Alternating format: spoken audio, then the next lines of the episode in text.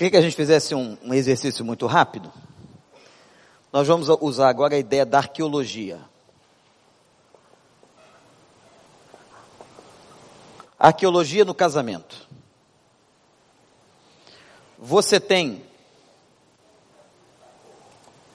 três níveis. O primeiro nível é aquilo que as pessoas veem. É aquilo que nós apresentamos ao outro. Todo mundo chegou aqui, está todo mundo arrumado, está todo mundo bem vestido, todo mundo se posiciona com seu cônjuge de maneira adequada, não é? Porque nós estamos no palco. Quando nós estamos no palco, nós temos plateia. Esse eu chamaria do primeiro nível do comportamento conjugal. É um nível onde eu projeto para fora aquilo que eu gostaria de projetar.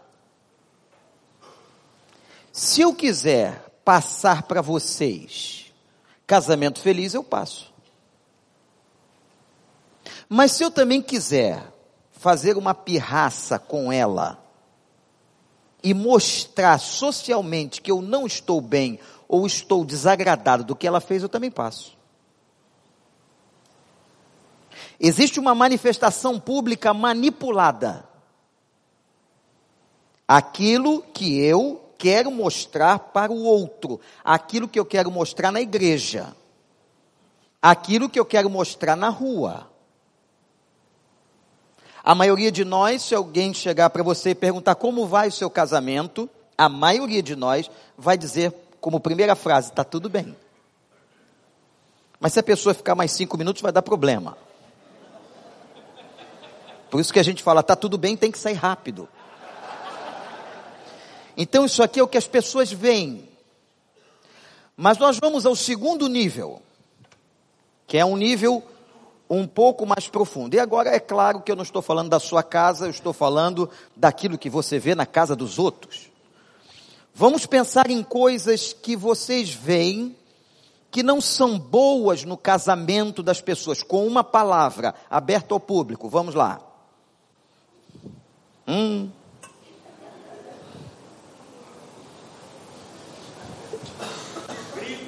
O quê? Briga Briga. Ok, briga. Em falta de atenção.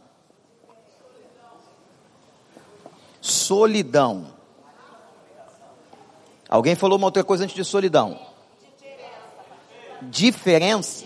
Indiferença, indiferença. Rejeição. Lá atrás falou o quê? O que é separado, irmão? Grana. Então, problema de dinheiro.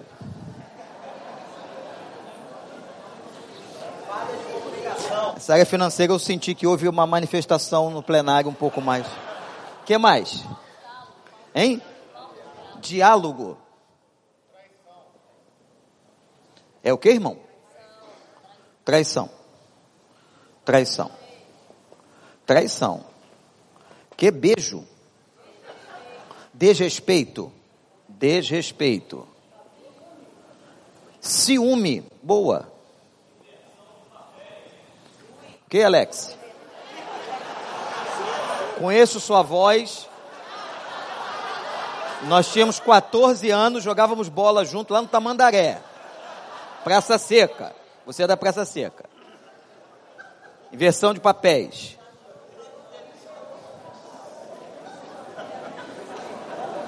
Só dou oportunidade a mais uma opinião.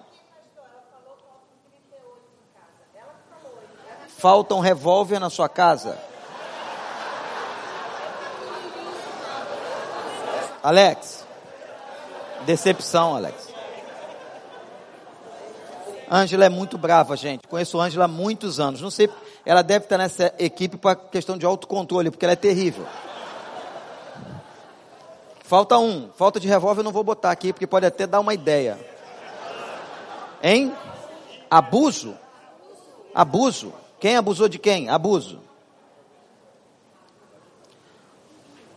Agora me deixe fazer uma, uma crítica.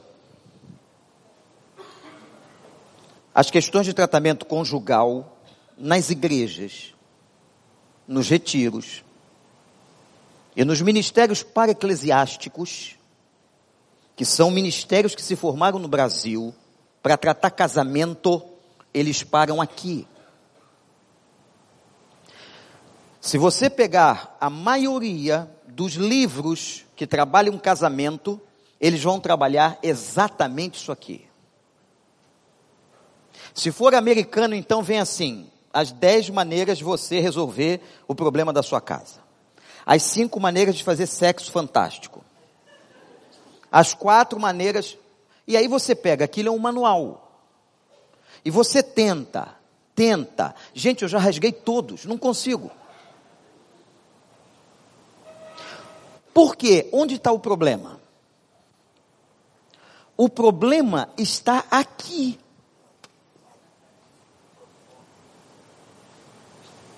Não adianta, porque isso aqui é o que é apresentado no palco. A gente tem que entrar no camarim, usando uma linguagem do teatro.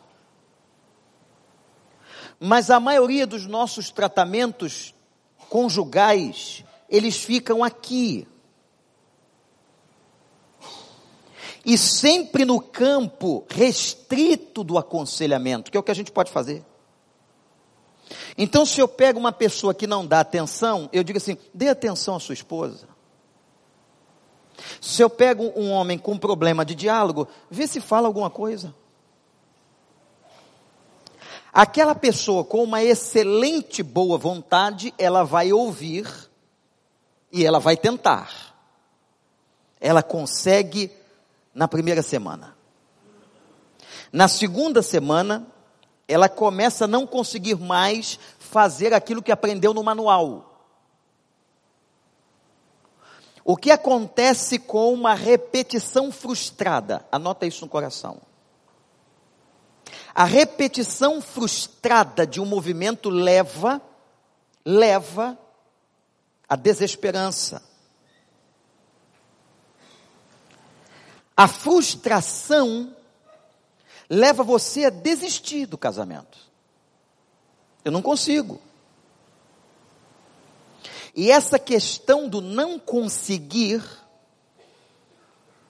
tem aí uma, um outro componente com ajuda satânica, que é você se sentir inferior a outro casal ou a outros casais.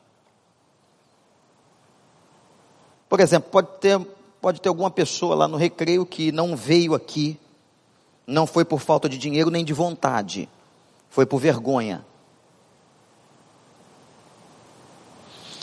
Interpretar a coisa de uma outra maneira. Como, por exemplo, aquele encontro é um encontro para gente que tem casamento saudável. Ele não entende que aquele encontro pode ser um momento de tratar as questões do casamento dele. Mas por que esse sentimento de derrota? Porque há uma frustração que nasceu e uma desesperança que nasceu no ciclo da repetição. Os irmãos estão me entendendo? Claro que estão. E me entendem com muita facilidade. Alguns aqui são doutores. Porque nós nos repetimos. E quando nós percebemos que nós não conseguimos quebrar o ciclo nem cumprir o manual, eu me frustro. Se eu me frustro, eu sou incompetente. Eu não tenho condições de estar com aquele grupo de pessoas saudáveis de casamentos maravilhosos. Mas qual é o nosso problema? Quando nós tratamos de casamento, é que nós não chegamos no terceiro nível. O que eu pretendo fazer aqui, apenas em algumas horas, é provocar um olhar ao terceiro nível da nossa arqueologia do casamento. Sabe por quê, gente? Porque nem eu, nem o pastor Paulo, nem toda equipe poderemos tratar de maneira eficiente as questões individuais de cada casa. Mas se nós sairmos daqui, com certeza, em você e seu cônjuge olhando para o camarim e tentando entender o que é que provoca isso, já vai ser uma benção na sua vida. Deu para entender? Isto aqui, irmãos, não é causa, isto aqui é consequência. Esse é o problema.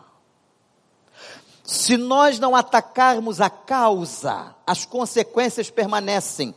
Elas podem sofrer paliativos, elas podem ser amenizadas por um tempo, mas o problema está aqui embaixo. O problema está naquilo que me leva a um comportamento de não dialogar, de agressividade, de abandono, de desamor. Não adianta eu ficar tratando da superfície. Isso aqui, o nível 1 nem se fala, porque isso aqui é aparência social. Aliás, nós temos um problema sério com isso, porque muitas vezes a igreja, a igreja reforça, e quando eu falo igreja, eu não estou falando da nossa igreja, eu estou falando do nosso meio evangélico, ela reforça às vezes o movimento da aparência. É muito bom eu poder chegar na igreja e dizer assim, irmãos, vamos agora, os casais da igreja, vamos nos beijar. E naquela hora você não quer beijar, você quer morder o cara. Dar um soco na cara dele. E porque eu estou pedindo para que você beije, você vai beijar? Aí você observa na congregação que há casais que beijam, e o beijo se torna magicamente no momento, quem sabe, não é? Mas há casais que beijam entre os dentes. E há casais que não vão beijar. Isso é uma coisa interessante. Não me interessa a vida do palco. Não quero me preocupar hoje com a vida da aparência. E também não me interessa, não vou aqui, nessas poucas horas que nós temos, tratar da questão das consequências. Eu quero chegar um pouquinho mais embaixo.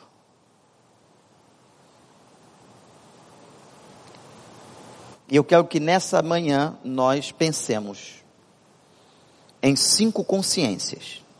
Anota aí. Eu perguntei para o Paulo se tinha papel. Ele disse sim. Eu falei, tem muito papel? Então pega o papel e agora vocês vão ser indivíduos. Então a esposa vai pegar o seu e o marido vai pegar o seu papel. Entenderam a introdução? Sim ou não? Quantos níveis eu estou falando? Quantos níveis existem na arqueologia do casamento? Três. O nível da superficialidade, o nível social, o nível daquilo que são as consequências, e nós vamos ao terceiro nível da arqueologia. Nós vamos um pouquinho mais fundo. E agora,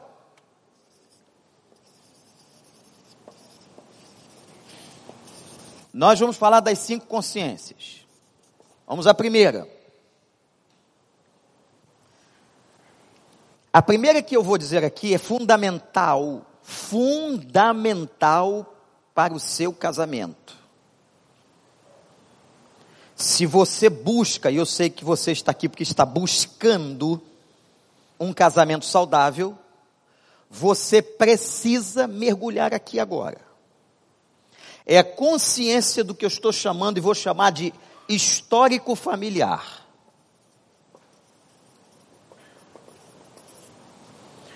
Então vou, nós vamos fazer o seguinte agora. Agora vocês não são um casal, vocês vão ser indivíduos. Você sozinho.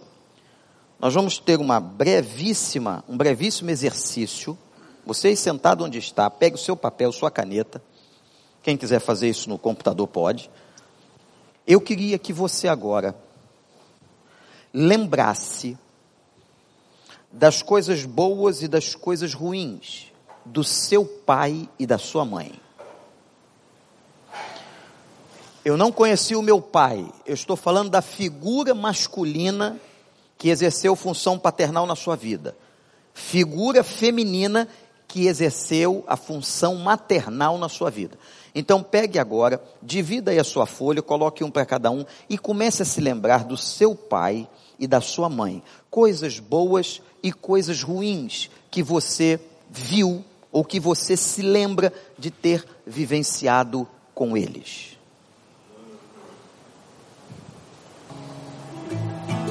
Eu sei que você gostaria até de continuar, mas eu vou interromper. Vocês acham que isso é uma coisa fácil de ser feita? Vocês acham que isso gera algum tipo de incômodo? Sabe por quê? As pessoas que nos criaram, nossos pais, eles foram humanos. Mas nós nunca perdemos. E parece que até a morte deles, se é que eles morreram, no seu caso, nós cultivamos uma imagem de heróis. E heróis não têm falhas. Mas nós sabemos o que aconteceu dentro de casa. Que muitos dos comportamentos que nós temos, eles são trazidos, eles são herdados. Eu converso com pessoas há 31 anos no gabinete pastoral que eu conheço o pai e a mãe. E eu digo assim: o jeito, o trejeito da pessoa, até de falar, é parecido com os pais. Nós carregamos uma herança de um aprendido dentro de casa. Enquanto vocês estavam escrevendo, eu estava me lembrando de algumas coisas da minha criação. Alguns comportamentos que meu pai tinha com a minha mãe e minha mãe com o meu pai, que eu os repito. Mas como pode? Eu estou me lembrando de coisas quando eu tinha 5, 7 anos de idade. E nós repetimos e reproduzimos comportamentos, eu estou falando aqui no que diz respeito à relação com o outro. E é interessante que eu levo para a minha vida conjugal algumas expectativas daquela maneira de agir e outras não. Uma coisa que está muito latente na minha cabeça era que minha mãe acordava todos os dias para poder ajudar o meu pai a se preparar para o trabalho. Então, como ela fazia?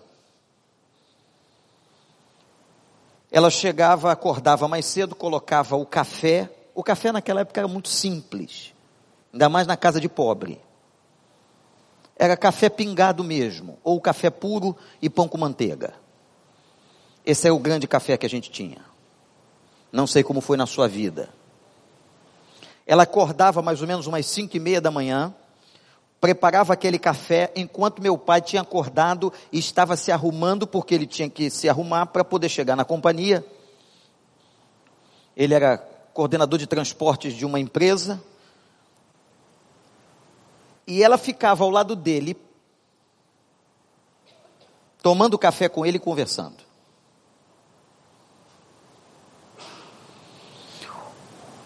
E eu me casei. Quando eu fui para o casamento, estou no casamento, recorrentemente. Está gravando isso? Recorrentemente. Eu me pego repetindo uma expectativa.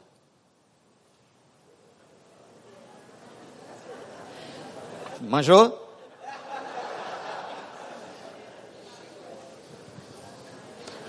E a minha mulher é de outra geração, ela tem um outro ritmo, foi criada de uma outra maneira. Sabe quando que ela vai acordar cinco e meia para ficar me olhando tomar café da manhã?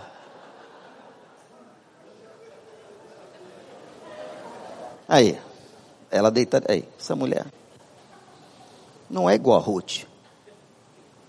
Ruth que é minha mãe, não é da Bíblia não, esquece.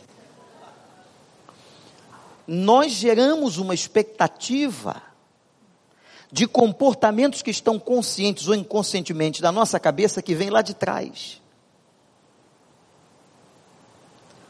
Como também os nossos medos.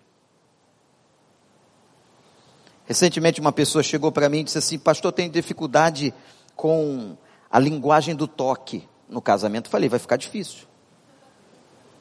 Você não consegue tocar? Não. Hum. E como é que vocês fazem a distância? Como é que funciona? O cara tem que ser bastante criativo, avantajado para poder fazer sexo à distância e não ter toque. Porque para ter, né, né, tem que abraçar, né? Que chegar perto. Aí, calma, irmã. Não é o meu caso, fica tranquilo. Em relação ao primeiro aspecto. O segundo eu não vou entregar. Esse cara gosta de fotografia, hein? Eu, eu vou contar uma história sobre fotógrafo, tu vai ver. Aí a conversa vai, o gabinete se estende, a, a situação sai do palco, vai para o camarim. Esse é o grande dilema da vida e do aconselhamento pastoral, a dificuldade que um pastor, que um líder, que um conselheiro tem de chegar no camarim. E ela disse assim: porque toda vez que meu pai se aproximava de mim, ele me agredia, fisicamente. Ou ele me dava um cascudo, ele apertava meu braço, ele me dava tapa. Toda a linguagem educativa do pai dela foi revestida de um movimento agressivo. Ora, ela não conseguia olhar para o macho, para o marido dela, para o outro homem, sem fazer uma associação interiorizada de que aquele homem podia também, mesmo sendo marido dela, agredi-la de alguma maneira. Então ela tinha dificuldade de tocar. Mas eu vi um caso semelhante a esse, que você imagina que em 31 anos de ministério, ouvindo tanta coisa em gabinete pastoral, o caso era um pouco diferente. Se eu abraçasse o meu pai, ele me acariciava de maneira lasciva. Pessoal, ninguém conta isso no dia do casamento. Ninguém conta isso para o noivo. Raramente. Por causa da vergonha, por causa das questões, as nossas igrejas, no passado, não tinham o que a nossa igreja no recreio tem hoje. Que é uma preparação, pelo menos uma tentativa de orientação conjugal. As igrejas não tocavam no assunto e as pessoas muito menos, haviam muitos tabus. Nós estamos falando de coisa de 30, 20 anos, gente, de ontem. As pessoas iam para o casamento absolutamente sem compartilhar, sem abrir coração sobre essas questões do que acontecia na sua casa. Mas nós trazemos para a vida conjugal as nossas histórias e experiências e heranças familiares.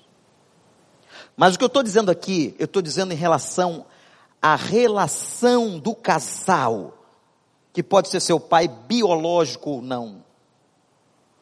Por isso que fazer esse tipo de exercício que nós fizemos aqui é absolutamente incômodo, porque eu disse assim: coloque no papel pontos positivos e pontos negativos do seu pai e da sua mãe. Eu vi meu pai fazer coisas com a minha mãe que ele não deveria ter feito mas eu vi coisas muito boas que ele fez com a minha mãe. E eu vi a minha mãe fazer coisas com o meu pai que ela não deveria ter feito. Mas eu também vi a minha mãe fazer coisas muito boas com meu pai. Como, por exemplo, este hábito quando ela acordava às cinco e meia da manhã para estar com ele no primeiro momento do dia. Ora, é óbvio que eu venho para um casamento e eu trago do meu pai e da minha mãe, dos meus exemplos conjugais básicos, primários da vida, eu trago todas as experiências daquilo que foi positivo e daquilo que foi negativo. Tá claro, gente? Eu preciso ter essa consciência. Eu preciso ter essa clareza. Por quê? Porque o que aconteceu é perpetuado, está armazenado na minha vida. Eu vou ler um texto aqui que vai ajudar a gente. Só a nota não precisa ler aí, não, é só um versículo. Capítulo 41 de Gênesis. Versículo de número 50. Fala da, fala da história de José, que vocês conhecem. Ele casou com uma mulher chamada Zenate. Tem alguma Zenate aqui? Não. Com a Zenate ele teve dois filhos. E vocês sabem que na época hebraica o nome de uma pessoa tinha um significado ou de uma experiência vivenciada, ou de algo profético que iria acontecer. Nesse caso aqui, o texto declara que José teve com Azenate o primeiro filho, é sobre o primeiro filho só que eu vou falar. E o nome do menino era Manassés. A palavra hebraica Manassés, a composição do nome de Manassés, era Deus me fez esquecer todo o meu sofrimento e a casa de meus pais. Deus me fez esquecer todo o meu sofrimento e a casa de meus pais.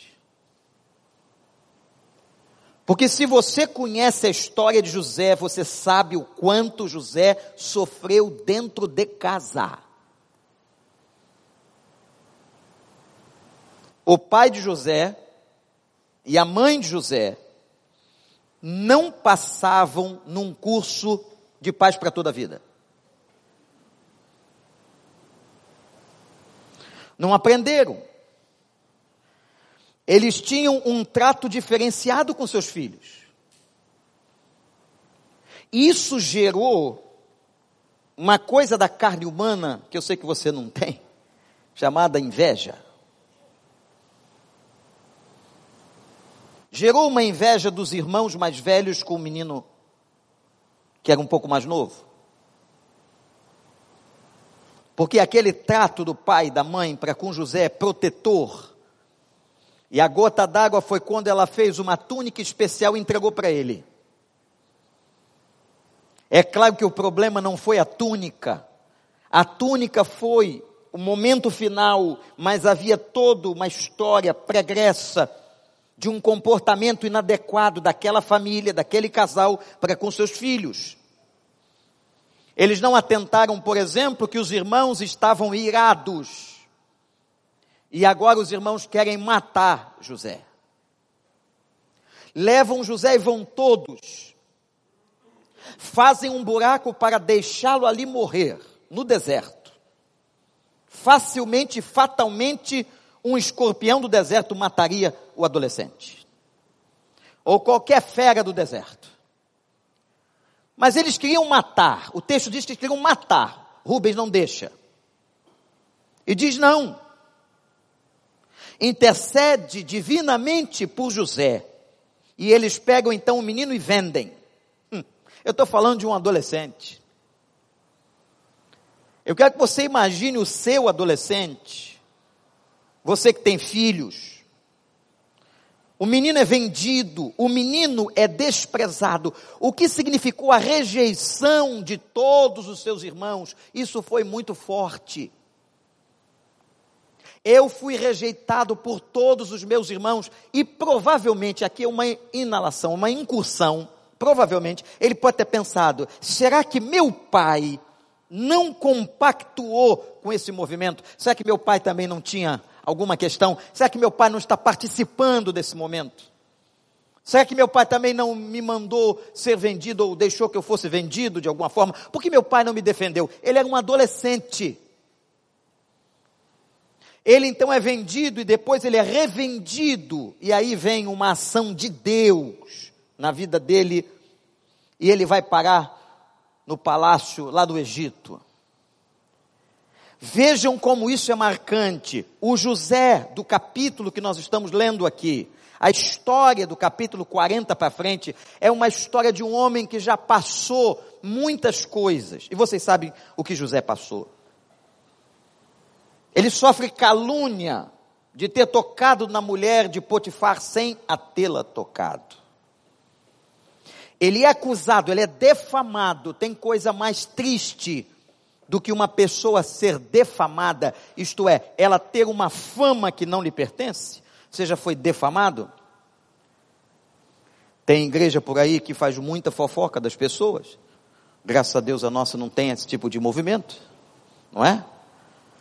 Agora, quantas pessoas talvez nós prejudicamos ou matamos emocionalmente quando nós lançamos com a nossa boca uma farpa, um julgamento, alguma coisa sobre a vida de alguém dentro da igreja? E é interessante que nós raramente perguntamos à pessoa, nós perguntamos às pessoas. Fazemos um movimento bíblico totalmente inverso. Porque a palavra de Deus é tão clara no que diz respeito a essas coisas que ela diz assim: se você tem alguma questão com alguém, vá a ele. Mas hoje nós colocamos no Facebook, fazemos comentários nos blogs, conversamos nas nossas rodas de fofoca, nas células, quando acaba na hora do cafezinho, e a gente costuma a fritar as pessoas sem saber a verdade sobre elas. E quando uma mentira é repetida, isso é psicológico, ela passa a se tornar verdade na mente daquele que a fala. José cai naquela situação e vive uma vida muito difícil, vocês sabem a história, eu vou resumir. Ele chega depois, por uma ação de Deus, a se tornar governador do Egito. Prevendo os anos de fome e de bonança. Ele é levado a este cargo, sai da prisão, é inocentado pelo crime que não tinha cometido, chega ao governo e depois vai reencontrar os seus irmãos. Mas é interessante que depois do seu casamento ele tem um filho e o nome do filho significa psicologicamente uma vitória. Deus me fez esquecer. Agora, gente, olhe para mim, o que é esquecimento aqui? Esquecimento no hebraico do texto não é ter amnésia. Esquecimento não é apagar da minha cabeça o fato. Isso tem outro nome na psicologia. Freud, por exemplo, usava a ideia do recalque. O que é recalcar alguma coisa? é pegar o lixo e colocar debaixo do tapete. Eu não eliminei o lixo, eu só escondi o lixo. Nós temos muitas defesas psicológicas para rejeitar aquilo que é ruim. Mas é interessante que o esquecer do, do texto e da Bíblia é não deixar mais a ferida doer.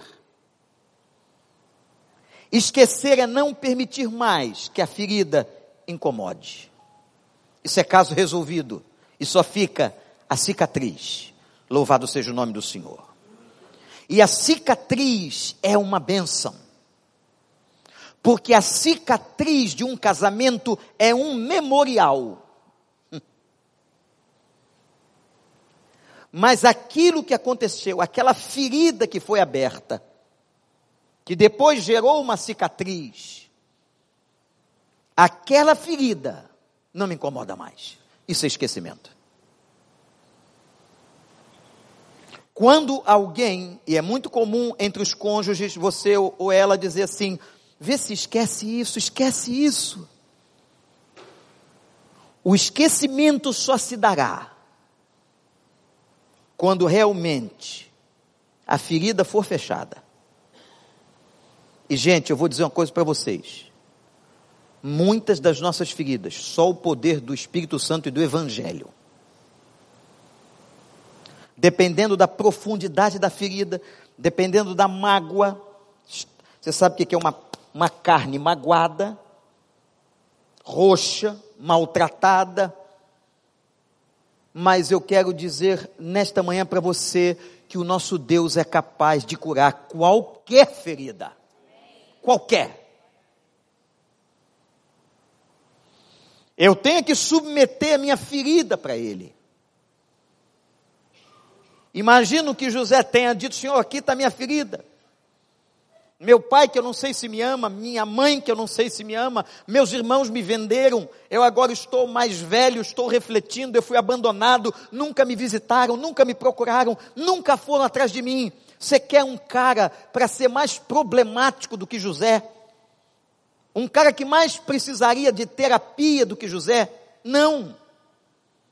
Mas Deus o tratou de todo um histórico da sua casa. Eu quero dizer para você o seguinte, nesse primeiro momento, eu não sei o que aconteceu na sua casa, eu não sei se você foi abusado ou abusada pelo seu pai, porque há meninos que foram abusados por avós. Eu não sei se houve violência verbal dentro da sua casa. Eu não sei se houve abandono, se houve desamor. Eu não sei se o seu pai e a sua mãe não foram exatamente o que você gostaria que fosse. Mas uma coisa eu tenho certeza: o Senhor Deus é capaz de suprir e tratar qualquer uma das nossas carências e fechar os nossos buracos.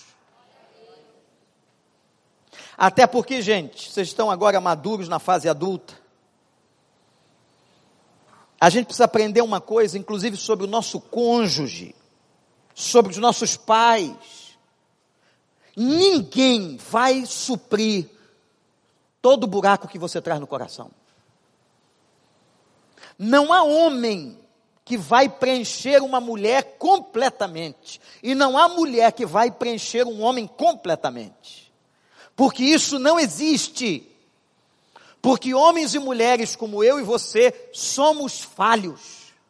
E nós vamos falhar. O problema é que nós criamos uma expectativa e nós vamos para o casamento com essa expectativa de que o outro me dará tudo que eu preciso e tudo que eu quero. E a nossa grande frustração no casamento é quando a gente começa a perceber que o outro não tem condições e não vai suprir tudo aquilo que eu preciso. Amadureça em Cristo Jesus e entenda o seguinte: nós somos duas pessoas em construção. E agora você pode, nesse momento que escreveu alguma coisa, perdoar seus pais. Eu sei que tem pais aqui, mães que foram longe demais que abusaram de maneira violenta, que bateram, que até manipularam sexualmente, mas libera isso em nome de Jesus. Libera isso em nome de Jesus. Eu fui pregar no Canadá, numa igreja de portugueses, e foi uma experiência incrível, porque coisa mais que português faz é comer. Que culinária fantástica, não é? Quem é filho de português, neto de português? Misericórdia, nós estamos em Portugal, então. Às nove horas o português colocava o café da manhã e era o café da manhã. Nessa viagem estava comigo o irmão Marcelo Marano, que foi muitos anos de nossa igreja e hoje está morando no Canadá, em Vancouver. Ao meio-dia eles colocavam um almoço. O almoço do português não é almoço, é um evento. Porque tem toda resenha, bate-papo. E a mesa farta. O almoço acabava três horas. Eu já tinha tomado um excelente café da manhã e agora estava almoçando bacalhau o mais simples que tinha. Mas às seis horas ele colocava a janta. Eu disse: o senhor já viu o meu tamanho? O senhor acha que dá para eu comer tudo isso? O português ficou muito irado e disse: se o senhor não comer, é uma desfeita. Isso é uma questão cultural. Cheguei na igreja, o português, pastor Samuel, senta ao meu lado, e uma moça se levanta para tocar o piano, e uma outra moça para cantar. E ele disse, pastor Vander, está vendo aquela moça cantando? Sim. Ela é irmã da que toca piano. Falei, que coisa linda. Família, irmã e a outra, uma toca e a outra canta. Pastor Vander, o senhor está vendo aquele velho que está ali? Naquele banco? Sim, aquele senhor ali? Sim. Ele é pai das meninas. Foi ele, pastor, que iniciou sexualmente as suas filhas. Eu falei, quem? Sim, e vou lhe contar como foi. Ele iniciou sexualmente as duas com poucos anos de diferença de idade. Só que uma não sabia da outra. Ele fazia muito bem feito. E ele então levava uma para passear, depois levava outra para passear. E uma não tinha coragem de falar com a outra, muito menos com a mãe. Só que nós descobrimos, pastor Vander, que ele não apenas iniciou sexualmente as suas filhas, como também aquele menino que está ali, o seu neto. Irmãos, naquela hora, você imagina o que um pastor sente por um velho desse? Eu vou confessar o meu pecado, eu queria matar o velho. Eu disse, pastor Samuel, por que então este homem, este velho, está aqui dentro da igreja?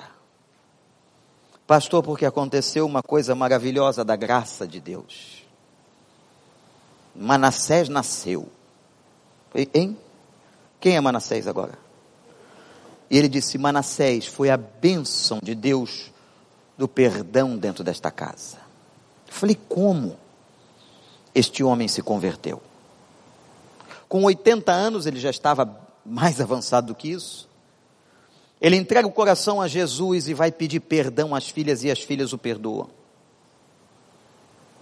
Houve uma restauração em família, um dos momentos mais lindos que já tivemos na vida desta igreja.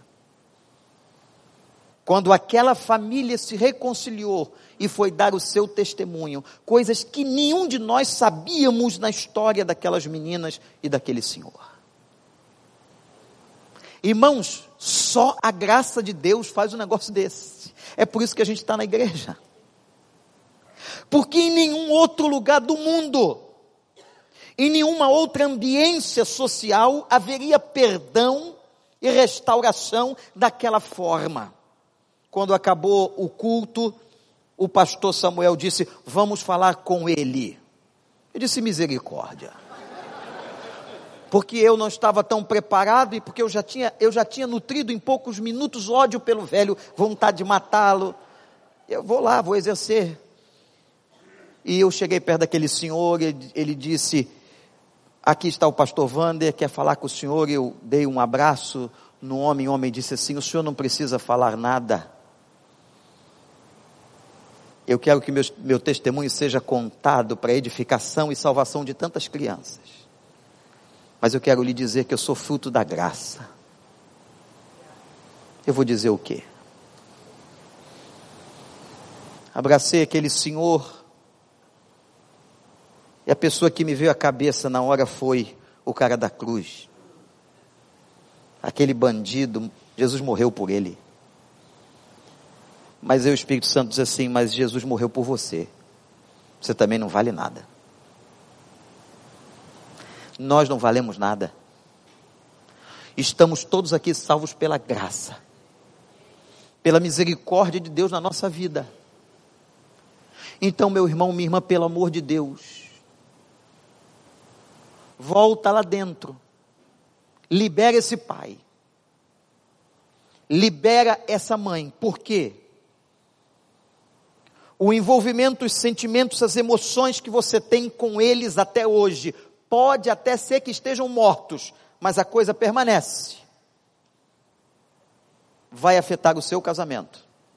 A sua imagem de macho e fêmea, a sua relação com seu marido, a sua relação com a sua esposa tem a ver com a sua história de família. Eu vou fechar essa primeira consciência. Eu não tenho condições, nós não temos tempo para avançar muito. Contar uma história que se deu dentro do recreio. Aliás, vou contar muitas que se deu dentro do recreio.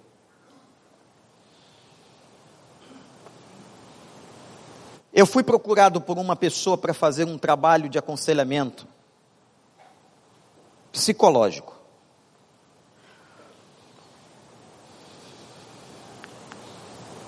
Ela dizia que estava com problema com o seu marido e com o seu filho, um menino. Começou a contar e falar e disse assim: Vamos fazer uma coisa? Normalmente um conselheiro de casamento faz isso vamos pedir para que ele venha um dia conversar junto com a gente? Ela fez alguma, teve alguma resistência, mas ele veio. Quando nós começamos a conversar os três, ela começou a falar. E ele quieto. Ele então, ela falando muito, ela entra num estado emocional muito forte. E ela começa a chorar. Ela faz uma reflexão tão grande, ela, ela mergulha, ela revive. Não sei se você entende isso, o que é reviver a experiência. Ela revive uma situação e ela fecha os olhos como se estivesse em transe e ela começa a chorar, chorar ao ponto de que nem eu e nem ele entendíamos o que ela falava.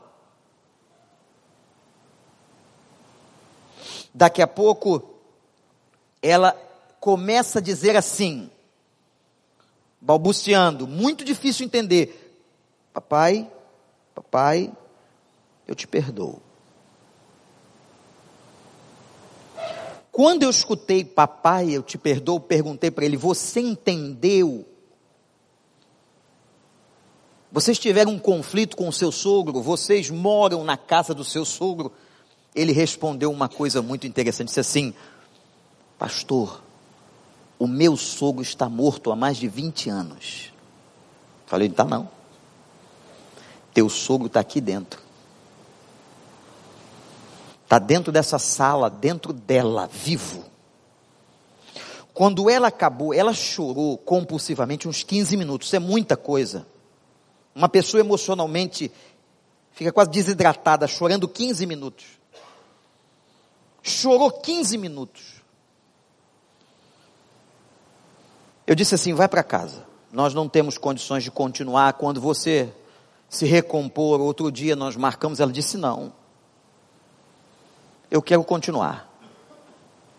Por que, que você quer continuar? Porque eu quero falar. Eu falei, então o que você se lembrou? De que você se lembrou? Quando você trouxe aqui o nome do seu pai e de que você o estava perdoando?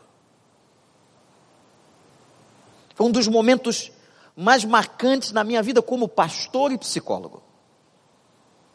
Ela disse assim: porque veio à minha memória uma história que eu havia esquecido. Eu havia, ela não disse isso, mas eu, eu havia recalcado. Eu joguei debaixo do tapete. Meu pai um dia olhou para mim, pastor, e disse: Você é a filha mais feia que eu tenho. Ele tinha quatro filhas. Você, moça, senhora, imagina o seu pai dizer a você que você é a filha mais feia. E ele disse assim: vai haver o casamento da sua prima, eu não vou levar você. Porque eu tenho vergonha de você. É o primeiro grande casamento da família. Irmãos, aquele homem não só não levou, como comprou a roupa para sua esposa, para suas outras filhas, como ele amarrou a menina no pé da mesa da cozinha, com medo dela se machucar, dela fugir. Ela era uma menina novinha. Às duas horas da manhã, quando eles voltam do casamento, a mãe, e a meu ver, essa mãe tão doente quanto esse marido, porque esse marido é doente, um pai que diz isso para sua filha. Um pai que se expressa dessa maneira. Um pai que amarra uma filha na mesa da cozinha. Um pai que rejeita e tem um nível desse de rejeição, ele não está bem, ele está patológico. E uma mãe que aceita isso, está tão adoecida quanto ele. Ela vai desamarrar a filha e diz assim: Filha, não liga não. Porque homem é tudo igual e homem não presta. Talvez alguma mulher aqui já tenha ouvido isso. Essas duas frases são ditas para vocês. Foram ditas várias vezes. Com certeza você ouviu isso alguma vez. Homem é igual, é tudo igual. E segundo, homem não vale nada, homem não presta.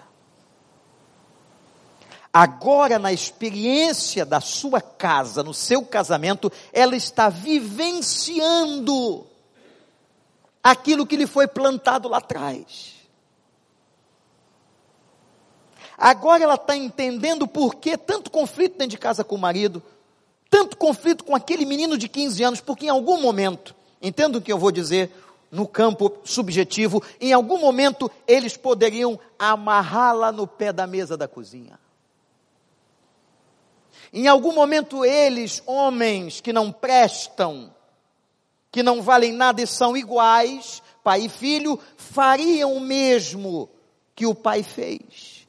Quando ela declara, chorando no processo terapêutico de aconselhamento, papai, eu te perdoo, ela está liberando o pai dela. Começa ali um processo de cura. Louvado seja o nome do Senhor. Começa um processo de cura. Ela tinha sido licenciada da companhia porque chefiava homens no departamento, ela não conseguia chefiar os homens, ela não conseguia mais lidar em casa, ela não conseguia ser mãe. O problema estava na sua imagem masculina, da representação de quem é o homem para ela. E é claro que a herança que ela trouxe, a visão que ela trouxe deste homem construído e dessa imagem de homem que ela fez, é uma imagem que veio de dentro da sua casa. Gente, Saiam com isso no coração. Se esse ponto for absorvido, eu acho que nós já teremos uma grande vitória nesse retiro. Se você entender que muitos dos seus comportamentos vêm por herança histórica de família, e que você precisa entendê-los, tratá-los e dizer como a Bíblia diz que Manassés nasça na sua vida, no seu coração, que Deus te faça curar de todo o sofrimento que houve dentro da tua casa, com a tua mãe, com o teu pai, em nome do Senhor Jesus. Amém, gente? Deus faça isso. Porque há coisas dos dois, pai e mãe, que nós não admitimos, que nós não gostamos. Perdoe-o, porque ele deu o que ele tinha. Anota isso no teu coração. Ninguém pode dar o que não tem. E aí você teria que entrar em outras raízes. Existe um estudo na França que fala das raízes transgeracionais, muito interessante. Como é que as gerações e os, os movimentos como a Amanda diz no, na teoria do esquema, como os esquemas se repetem na vida das famílias, os esquemas vão se repetindo e você hoje exercita, repete esquemas que foram dos teus pais, que repetiram dos teus avós. Isso chama-se uma herança transgeracional e que não é tratada. Isso não é tratado. E a gente vai ficar lá em cima, tratando do. Ah, por que ele não me beijou? Porque ele não deu atenção? Porque... Isso é apenas a ponta do iceberg. Eu uma vez me levantei de um encontro de casais e fui embora. Que o preletor estava o tempo todo dizendo: não, que você tem que saber qual é a forma que a tua mulher gosta e coloca o papel higiênico no banheiro. Se o papel higiênico gira para cima ou para baixo. Ah, se o problema conjugal lá de casa fosse esse, eu passava todo dia ajustando o rolo. O negócio é muito mais sério se a pastinha de dente está aberta ou não está aberta. Aperta embaixo. Foi que aperta embaixo. O negócio não é para apertar embaixo nem em cima. O problema não é a pasta de dente. O problema é que nós ficamos na superfície da coisa para tratar casamento. Nós temos que ir mais fundo. Sabe o que, que falta, pastor Paulo? Irmãos do Casados para Sempre. muito mais do que fazer palestras, a gente precisa de discipulado de casamento. Discipulado de casais. O mesmo conceito discipular se faz com o novo convertido. É pegar um casal mais maduro, que não é perfeito não, porque não tem. Não tem. É só maquiagem. Pega um casal mais amadurecido e consciente e gruda num casal que está precisando e que ajuda. E vamos entrar nos lugares mais profundos do camarim. Consciência de histórico familiar. Amém? Deu para entender? É um pouco pesado o que a gente vai fazer aqui. Mas o preletor não veio. Estou tranquilo. Se achou que eu vou falar de papel higiênico, pasta de estou fora. Segunda consciência. Quem sou? Eu não tenho tempo não sei se você vai fazer isso hoje, porque hoje também não vale a pena que você está aí no lugar desse. Mas eu quero propor que você faça uma coisa chamada inventário pessoal. Anota aí. Inventário pessoal. É para fazer sozinho. Até agora eu não estou falando nada do casal, eu estou falando de você, indivíduo. A sua história de família, sua herança transgeracional, e eu estou falando sobre a questão do indivíduo. Quem eu sou? Eu usei o texto de José e Manassés, eu quero usar um texto de Paulo, 1 Coríntios 15, 10. Quando ele diz uma coisa depois que ele está falando da ressurreição, no final da sua carta, diz assim: pela graça de Deus eu sou o que sou. Anota essa frase aí. Pela graça, está na sua Bíblia. Pela graça de Deus eu sou o que sou. Um homem que fala uma coisa dessa, e a gente está falando de Paulo, Paulo, para mim, foi um dos caras mais resolvidos na vida, porque se ele não fosse resolvido e bem resolvido na vida dele, Paulo não faria, olha o que eu vou dizer aqui, hein, o ministério que fez naquela extensão. Eu vou repetir para você guardar bem e você ir mais longe do que eu estou dizendo. Uma pessoa que não é bem resolvida, ela não consegue ter um ministério, uma vida muito extensa de frutificação, porque ela trava nela mesma. Ela trava nela mesma. Quem sou? Fazer um inventário é você pegar duas folhas e dizer assim: quais são as coisas boas e virtuosas que eu tenho? Tem que ser honesto. Quais são as coisas difíceis que eu tenho, que eu, inclusive, eu não gosto em mim mesmo? Quem vai ter extrema dificuldade de preencher isso, fazer isso, é o narcisista. Que o narcisismo é uma espécie de patologia em que o indivíduo se admira tanto, ele é tão bom, ele é tão perfeito, que a coisa que ele mais gosta na vida é olhar para ele. A primeira coisa que ele faz pela manhã é olhar o espelho. Esse é o narcisista. Olha como eu sou bom. Espelho, espelho meu. Há alguém mais bonito do que eu? E o espelho dizia o quê? Não. Só que um dia apareceu. E aí, quem que apareceu? Quem que aparece no conto, gente? Hein? Isso, essa pessoa aí. O narcisismo é uma espécie de movimento patológico do psiquismo humano. Não estou falando disso. Aliás, é uma outra coisa que não dá para a gente abordar aqui, os aspectos patológicos que atrapalham a relação conjugal. Mas quem sou eu? Esse inventário vai levar você a uma investigação da sua saúde emocional. Não estou falando da saúde física, estou falando da saúde emocional. E, gente, aqui o negócio é sério. Pega, pega. Pega. Porque nós temos neuroses você é neurótico? Não sabia? Eu sou neurótico, nós somos neuróticos. Nós temos níveis diferentes de neurose, então eu queria que você até comunicar-se quem está do seu lado, ah, você é neurótico. Pode falar. Vamos falar uns para os outros. Você é neurótico. Não, não, não precisa brigar. Vai começar a briga. Não. Eu não, eu não quero estimular a briga. Foi só para dar uma comunicada. Você é neurótico. Bom, já que abriu, vamos lá. Você é cheio de mania. Você é uma mala, chato, chata. Você na pré-menstruação ninguém aguenta. Você que não tem muito salário, né? O, a mulher tem TPM, o homem tem TPS. Tensão pré-menstrual, o homem. Tensão pré-salarial. Homem sem dinheiro fica desesperado. Porque o dinheiro lhe dá poder e poder lhe dá autoridade e domínio. Então, mulheres, agora, quando juntam os dois, a coisa cai no mesmo dia.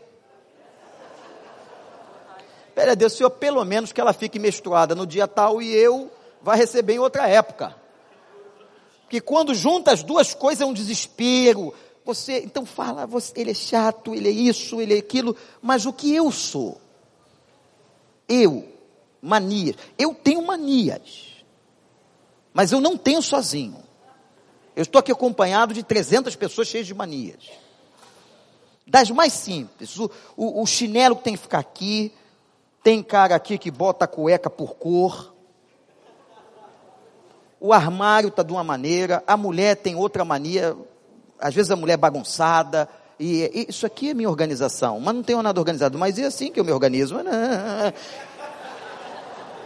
Negócio, negócio enjoado. E a gente fica. Quem eu sou? No inventário você vai descobrir um pouco da sua vida. Tem que ser honesto. Né, até agora eu não estou pedindo para você se lembrar ou falar ou atacar o seu cônjuge. Ou criticar o seu cônjuge. Quem eu sou, a consciência. Quando Paulo dizia, pela graça eu sou quem sou, ele tinha uma visão de quem ele era como apóstolo, como pessoa como indivíduo. Pessoas que não sabem quem são são abusadas. Hum, olha aí. Eu vou repetir. Pessoas que não têm consciência do eu. Eu quero falar um pouquinho rapidinho aqui sobre a teologia do eu, que é uma coisa das mais lindas da Bíblia. Quando Moisés perguntou a Deus o nome dele, ele disse o quê? Senhor, se me perguntarem quem é que está me dando esta autoridade, qual é o Deus, qual é teu nome, o que eu direi ao povo? E Deus respondeu a Moisés: Eu sou. A expressão é a expressão de integralidade, não era um nome. Era uma coisa tão ampla, tão completa, o que que o pecado fez? Quando nós fomos criados à imagem e semelhança, Deus fez eu sou. Vários filhos e filhas com o mesmo DNA espiritual. Eu sou. O pecado veio e afeta o eu sou, o você, a sua individualidade então eu já não não sou mais o ser completo, eu sou um ser deficiente, eu sou um ser deficitário, eu sou um ser cheio de idiosincrasias, eu sou um ser com problemas, porque o eu sou de cada um de nós foi quebrado. Só restando o eu sou de Deus, que é pleno, completo. Agora, eu sou um eu sou quebrado. Nós não somos íntegros, inteiros, completos, nós somos partidos pelo pecado, pelas nossas mazelas. Aí vem o advento do Salvador. Mas a coisa mais linda que Jesus disse várias vezes foi o seguinte: Eu sou. ele repete o nome de Deus, ele diz assim: Eu sou o caminho, eu sou a vida, eu sou a verdade, eu sou a porta, eu sou a água, eu sou o pão. Se você me tem, o seu eu sou é restaurado. Deu para entender? Se você tem a Cristo, que é a imagem do Deus invisível, diz Paulo. Se você o tem, ele restaura o teu eu sou, louvado seja o nome do Senhor.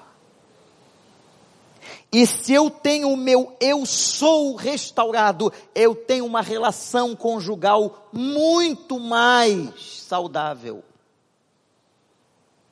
Faça o inventário da sua vida. Faça o inventário. Terceira consciência. Quem é? Agora você vai sair de você. Quem é?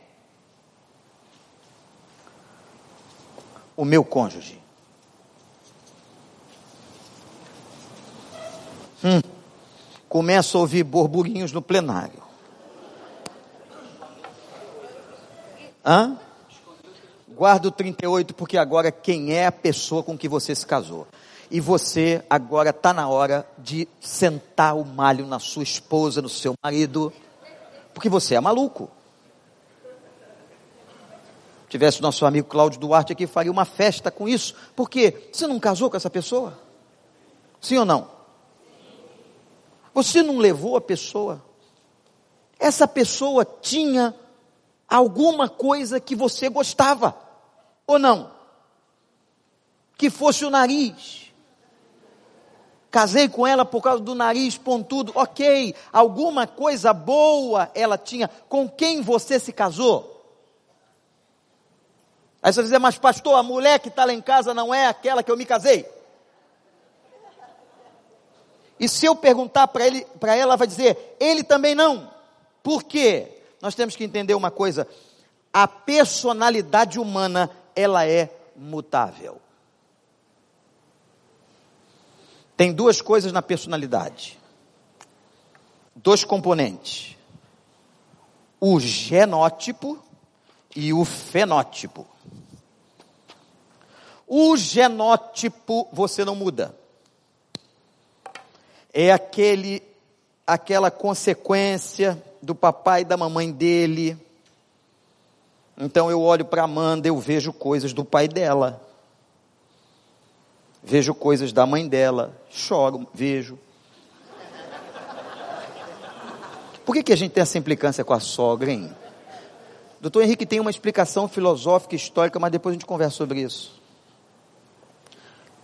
Quem tem sogra aqui? Levante sua mão. Viva. é uma benção. Não é? Seu sogro também é uma benção, né? O sogro é melhor que a sogra ou não? É. Vai começar a briga de novo. Tudo aqui também dá briga, não é? Agora, quando você se casou, a sogra existia? O sogro existia? Levou o pacote, camarada. Me lembro até hoje como foi que Amanda me apresentou a mãe dela. Traumático. E elas me preveniram assim, ela é braba, não sei porquê, ela, é, elas tinham uma imagem muito forte da mãe. Tinha acabado um culto na igreja, lá na capelinha. A mãe dela estava postada, acho que não sei, com a avó, que era mais braba ainda. Eu tive uma, uma, uma imagem do exército aquelas mulheres em pés ali, tal. precisava de autorização, aquela coisa. Gente, quando nós formamos um pacto conjugal, vai todo mundo dentro da panela. Não adianta, tem casal que até hoje almoça na casa da mãe. Ou do pai ou da sogra. É ou não é? Todo domingo. Hein? Se não for, apanha. Laços. Os novinhos, nem se fala. Vão mesmo, cara de pau. Vão na boa. Não querem cozinhar, não querem nada, vão lá. E diz que mãe, estou com saudade. Mentira. Olha só, você. Mentira. Tem muita coisa que a gente diz que é mentira até na igreja. Mentira. Não é na... Você pensa que é saudade, nada não. Não quer cozinhar, ela não quer fazer.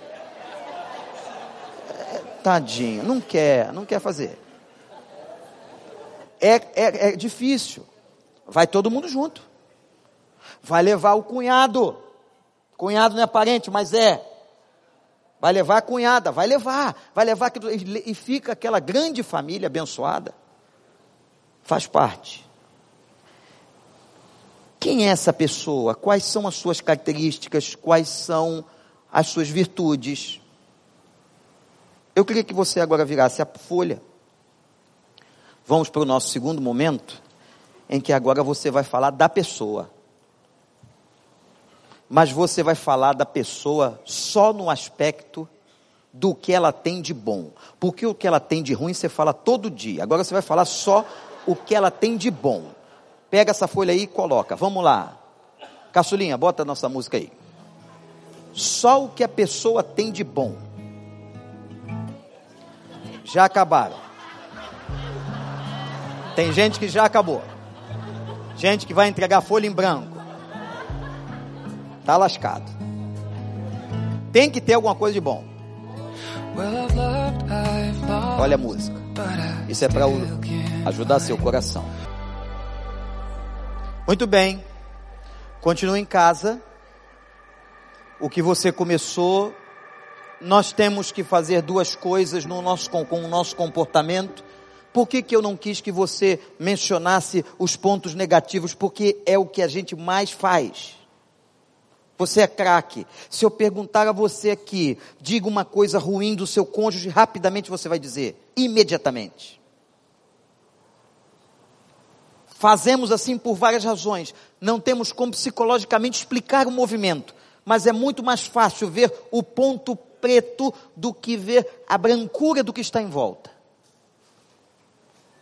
Aquilo que é contraste, isso é coisa da Gestalt. Aquilo que é contraste me chama atenção. Eu olho para toda uma parede, mas colocar um telão aqui. Vocês não estão observando a parede toda, vocês fixaram naquilo que está chamando atenção. Como nós somos pecadores, os defeitos chamam atenção. E nós ficamos cultivando a crítica e cultivando aquilo que é ruim. O exercício, a proposta que foi observar o que é positivo e continuar. No outro dia, nós tomamos uma lição do Gabriel. Porque a criança vai crescendo, você não tem mais como disfarçar nada.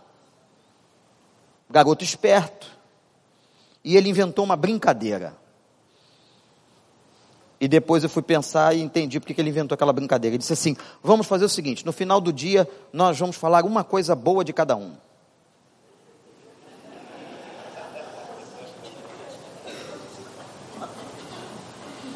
Ele tem 13 anos.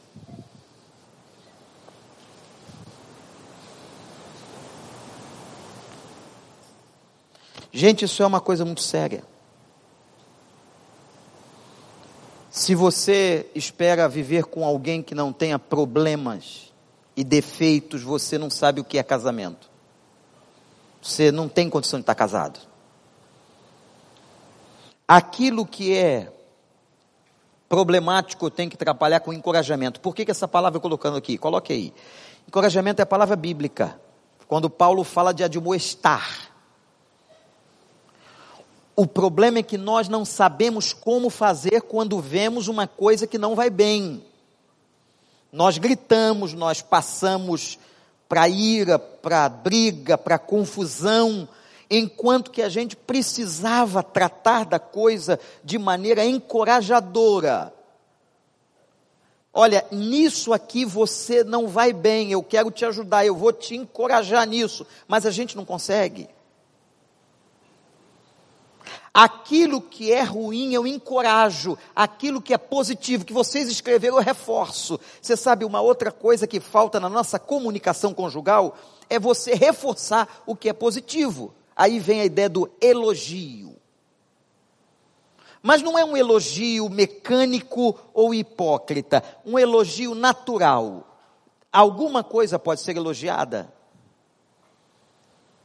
Colocou a mesa, tá tudo ruim, mas o arroz ficou bom, vai no arroz mesmo. Hoje você é japonês, olha, esse arroz está maravilhoso. As outras coisas estão queimadas, ruins, mas o arroz está bom. A gente precisa, isso é um exercício de saúde, gente.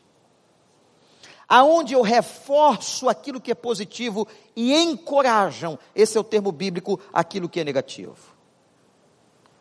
Quando eu digo assim, pensem no cônjuge, pensem no outro, o que ele tem de positivo nós precisamos ter a consciência de quem é a pessoa com quem casamos.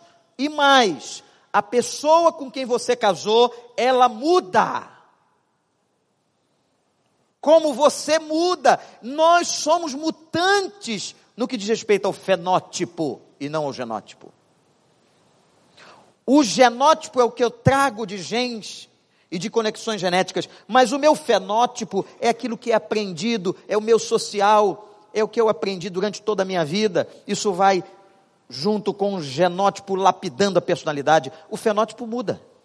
O meio social muda. As expectativas mudam. As coisas da igreja mudam. A igreja muda. O ser humano é dinâmico.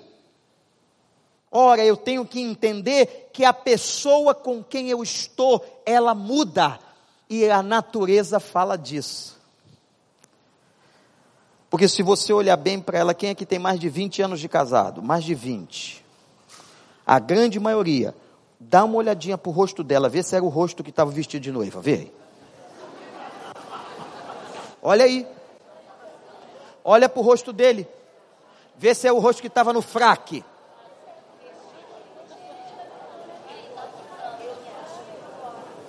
Aí o cara vai e coloca o retrato de casamento na mesa.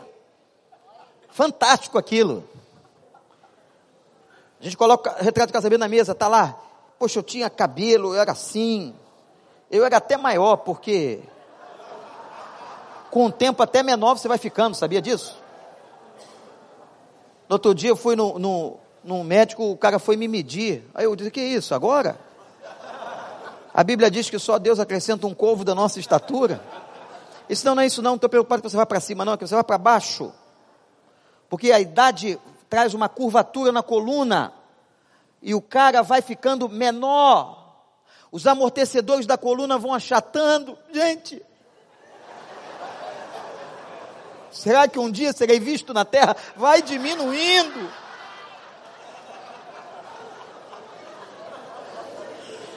E aí eu perguntei, mas o que diminui? Ele disse, tudo. Isso mexe com a gente, isso magoa. Tem médico que magoa a gente. Olha e vê se é a mesma coisa do vestido de noiva. Não é. Não é, tem mutação. A natureza ensina. E aí você, quando chegar na terceira idade, lá no pessoal da igreja, tem um grupo bom lá, diz, ah, é melhor idade, que melhor idade não é. Eu tenho que confessar pastoralmente que não é. É muito mais preocupação com remédio, é um olhando para o outro. Teve um irmão nosso que agora ficou viúvo, casou-se com uma moça 40 anos mais nova. Quando veio para mim, só comunicou. E aí eu disse assim: e aí? Não, você já pensou? Nós dois trocando receita de farmácia? Não deixa eu com ela mais novinha. Eu falei, mas não vai, dar, não vai ser estranho, não. Ela está com hormônio mais aflorado que o seu. Não tem problema. Gente, as pessoas mudam. O retrato de casamento mostra que a coisa mudou. Mas isso não se dá no campo apenas físico. Isso se dá também no comportamento. Tem coisas que eram boas e ficam ruins, mas se alegre no Senhor, porque tem coisas que eram ruins e vão melhorando, louvado seja o nome do Senhor. E a gente vai vivendo esse negócio, essa relação. E eu tenho que entender que a pessoa com quem eu casei, anote isso, não esqueça para sempre, nunca vai atingir todas as minhas expectativas.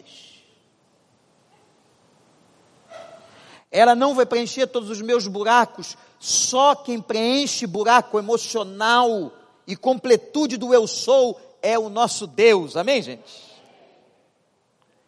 A consciência da minha história familiar, a consciência de quem eu sou como pessoa, a consciência de quem é o outro com quem casei. Eu quero ir para a quarta consciência que a gente deve ter.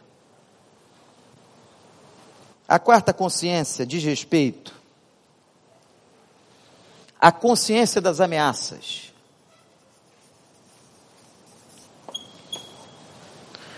Essas ameaças, eu estou me referindo a todos os aspectos que são externos. Externos ao casamento, externos à casa de vocês. O que é que está acontecendo de ameaça externa que pode prejudicar a sua vida conjugal?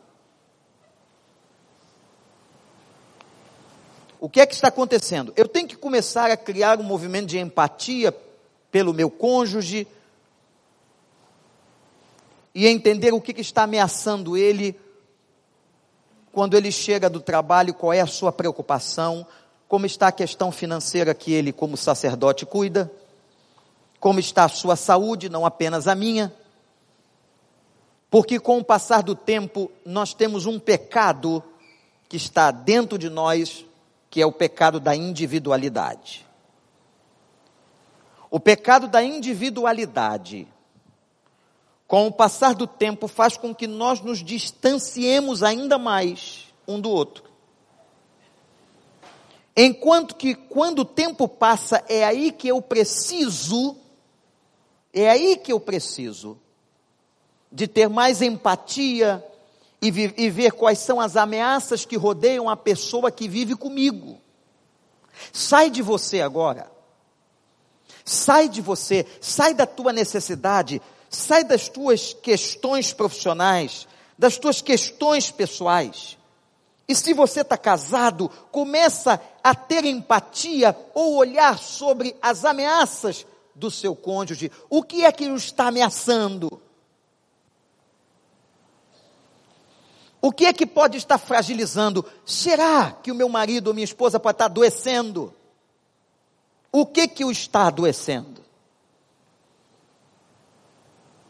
Eu tenho que olhar todas essas ameaças ao redor.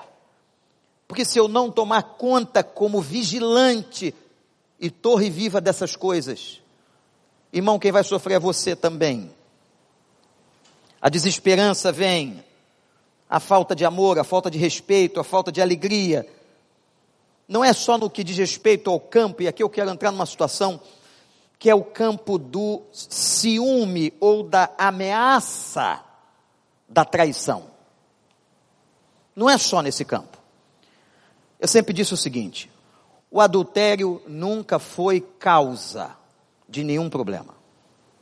O adultério é consequência de situações do casamento. Mas antes que aconteça, o que que eu preciso cuidar para que não aconteça? O que que eu preciso tomar conta? Você tem que ter cuidado com todas as coisas. Eu acho que se nós tivermos cuidado com coisas pessoais, internas, a gente vai blindar muito mais o casamento. Porque, gente, a coisa hoje está doida. Ou não? A mulherada que não tem temor a Deus, os homens que não têm temor a Deus. Ir para uma casa de massagem depois do trabalho é normal. Um homem casado que não seja crente, isso é normal. É coisa de amigo, tem mulher inclusive que sabe, compartilha e incentiva. A questão da troca de casais, eu essa semana fiquei estarrecido com uma pessoa, um rapaz criado na igreja, que hoje está fora da igreja, e ele contando para o tio dele, que hoje a vibe é outra, tio. Vai ter uma festa lá em casa, e eu levo a minha namorada, mas eu também transo com a namorada dos meus amigos, e eles transam com a minha namorada. Esses são os valores. Esse cara, esse garoto foi criado dentro da igreja. A problemática envolvendo as questões da homossexualidade não dá tempo da gente tratar aqui. Os problemas seríssimos que estão hoje dentro da igreja. Eu me lembro uma vez um aconselhamento, uma senhora casada foi me procurar e disse que é, Deus tinha revelado a ela que ela ia ter um outro marido. Eu disse, mas como? A senhora é casada? Ele, não, mas Deus falou comigo. E se Deus falou com ela, não sou eu, um pobre mortal que vou dizer diferente. Na cabeça dela, Deus falou com ela. É claro que Deus não ia falar uma coisa dessa para uma pessoa casada. E aí eu perguntei para ela, mas posso saber quem é a vítima? E ela disse, era uma outra pessoa casada. Então disse, o seu problema está no conceito do que é ou de quem é Deus e sua vontade. A senhora vai sair daqui com suas convicções, porque a senhora não me veio aqui pedir nenhum aconselhamento, a senhora veio fazer comunicado. E eu quero dizer à senhora que o seu comunicado com certeza não vem de Deus. Porque Deus defende o leito sem mácula e a união conjugal. E eu não posso dizer à senhora que Deus está incentivando isso. Que Deus lhe disse isso. Deus não disse nada disso. Pense o que quiser, interprete com a teologia que a senhora quiser. Mas não foi Deus que lhe disse uma coisa dessa. Este homem que a senhora está falando é membro da igreja, ele é casado e bem casado. E a senhora é uma mulher casada. Ela foi, e olha, vejam a ousadia, ir no gabinete de um pastor para dizer ao pastor que Deus a revelou que ela teria um novo marido. Quando eu vou observar quais são as ameaças, não é só nesse campo, existem outras ameaças. Da vida profissional, das questões de enfermidade, cuide do seu marido. Paulo estava falando aqui disso ontem. Cuida, gente. Cuida da sua esposa, cuida do seu marido. Já me deu ali uma listinha que precisa de, de médico tal, não sei o quê. E tem que ver. Você tem que ver isso. Ou você é do tipo daquela mulher que deixou o cara bem feio para ninguém desejar? Não tem mulher assim por aí? Não, eu vou deixar ele bem deformado, bem esquisito. Só assim ninguém leva ele aqui de casa. Está enganado, hein? Eu já vi coisa do arco da velha. Eu já vi coisa que gente levou, que misericórdia, levou. Levou, ué. Levou. Tem gente que, a, o lema bíblico é, o que vier a mim de maneira nenhuma lançarei fora. Está no desespero, leva. Agora cuida. Cuida com amor, dá uma apertadinha aqui, tá aqui, perder um pouquinho essa barriguinha para cuidar do seu coração, que eu quero você vivo. Ou não? Aí eu não sei. Quer seu marido vivo ou morto? Apesar de que morto pode ser até mais vantajoso para você financeiramente. Como que você quer seu marido? Vivo ou morto? Homens, querem suas mulheres vivas? Olha, eu senti pela primeira vez pela primeira vez na história desse país. Eu senti muito mais firmeza nos homens, Pastor Paulo.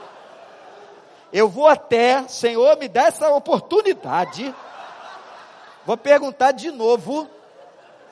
Mulheres, vocês querem o seu marido vivo ou morto? Eu não vou continuar. A decepção continua. Tem que cuidar. O que, foi, minha irmã? A, a, a irmã acha isso, que só foi uma questão de voz grossa. Tá bom. Se, se Deus lhe falou assim.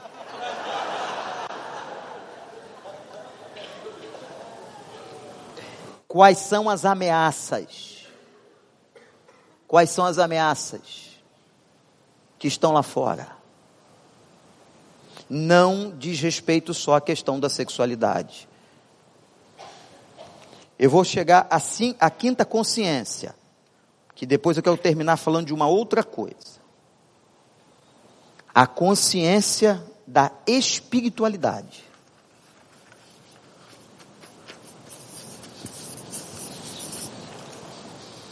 Hum. E muitas casas falta Deus. Vamos ser honestos? Vamos ser honestos, gente? Quer, vocês querem aqui uma coisa de cera, a gente dá cera. Mas eu não vim aqui para tratar de coisa de cera, porque eu acho que casamento é coisa um pouco mais séria do que estão dizendo por aí. Muito mais complexo. Está faltando Deus. Está faltando Deus nas decisões. Eu ouvi uma palavra do pastor Vitor Valente, um grande amigo, pastor de Copacabana, num congresso de família na nossa igreja, quando ele disse assim: Nós temos que voltar a restaurar os altares dentro de casa. E os altares dentro de casa, ou o altar de dentro de casa, é o nosso altar da devoção. Nós ficamos só mais tecnológicos, mas nós perdemos o altar.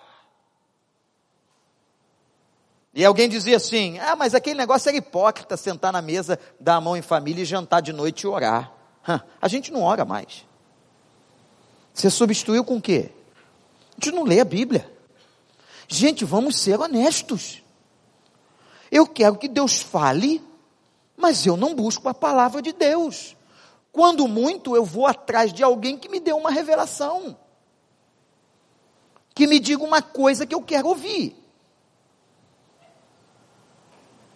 A consciência do Deus que eu acredito, do Deus que eu sirvo, e como esse Deus participa da minha casa. Participa? Não sei. Porque na hora de fazer um negócio, na hora de comprar, na hora de vender, na hora de mudar, Deus não participa. Quantos maridos chegam no gabinete, nos gabinetes pastorais, dizendo assim: Pastor, eu fali, eu perdi tudo. Minha mulher não sabe muita coisa. Eu digo só o seguinte: quando você começou, você não veio aqui. Você não pediu para a gente orar com você. Mas agora que você está falido, o desespero chegou, aí você pede ajuda a Deus. Deus tem que estar tá no início do negócio. Deus tem que estar tá antes da viagem. Eu vou, aliás, sobre isso a Bíblia é muito clara, né? Você só deve sair de onde você está se Deus autorizar. Eu só devo ir a algum lugar se Deus quiser. Está no texto, está na Bíblia trazer a realidade da espiritualidade para dentro do casamento. Agora, homens, isto é uma tarefa do sacerdote da casa. As mulheres podem fazer? Podem e devem. Inclusive quando o marido não está presente na presença dos filhos.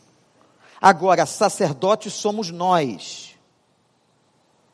Nós estamos falhando porque nós não temos tempo e agora a gente arrumou mais coisa para fazer.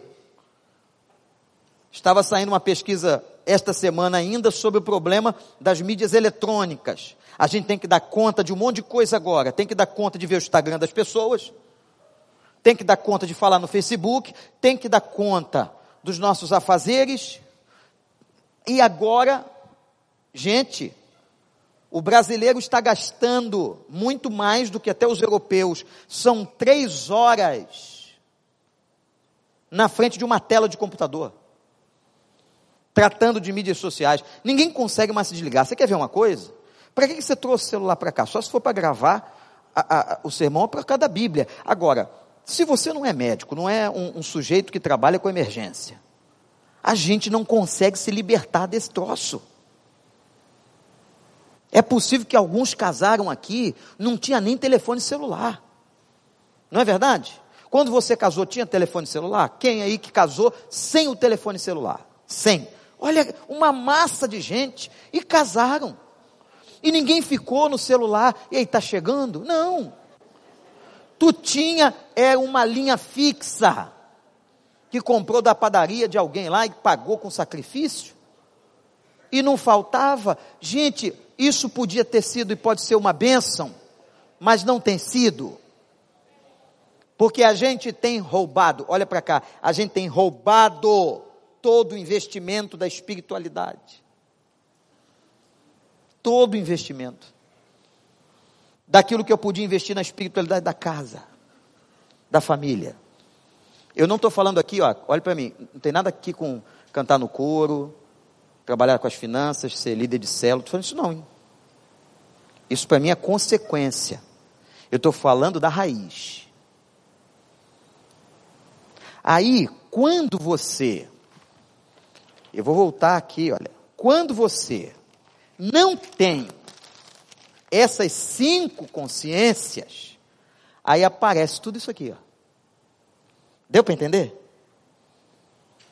As consciências, as cinco consciências que eu estou falando, elas estão no camarim.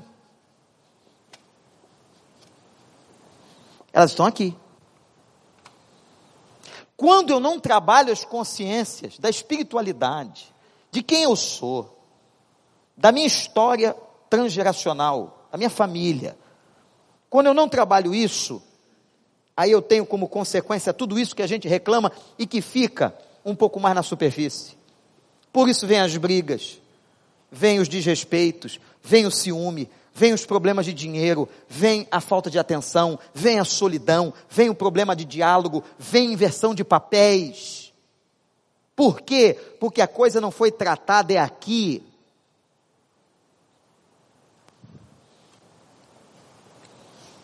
E aí, às vezes, a gente faz encontro de casais, parece que até que é o diabo que faz a, a pauta. Porque olha só, o diabo tem todo interesse no seu casamento. Claro, para destruir, porque esse é o ministério dele. É matar, roubar, roubar sua alegria, roubar sua esperança e destruir. Porque nós não podemos ficar com essa pauta, nós temos que vir para cá. Eu não sei de que maneira, pastor Paulo, mal, casados para sempre, vai, eu queria que vocês continuassem essa pauta. Porque isso aqui é só uma provocação, não dá tempo. A gente tem que mergulhar fundo nessas coisas. Chamar, por exemplo, especialistas sobre experiência transgeracional, vai ficar um ano estudando isso. Quais foram os efeitos da minha casa sobre a minha vida e meu casamento? Os efeitos da minha casa sobre a criação dos meus filhos? Quem realmente eu sou? Esse inventário leva tempo. Eu estou só querendo aqui provocar uma situação em que vocês possam ir mais fundo e que a gente não fique tratando apenas aquilo que é consequência, e muito menos na maquiagem, na vida do palco. Falem um com o outro aí durante dois minutos, fala aí. Qualquer coisa. E pode falar com não precisa falar com seu marido, sua esposa, pode falar com qualquer um. Fala qualquer coisa que você ouviu aqui, conversem aí, dois minutos.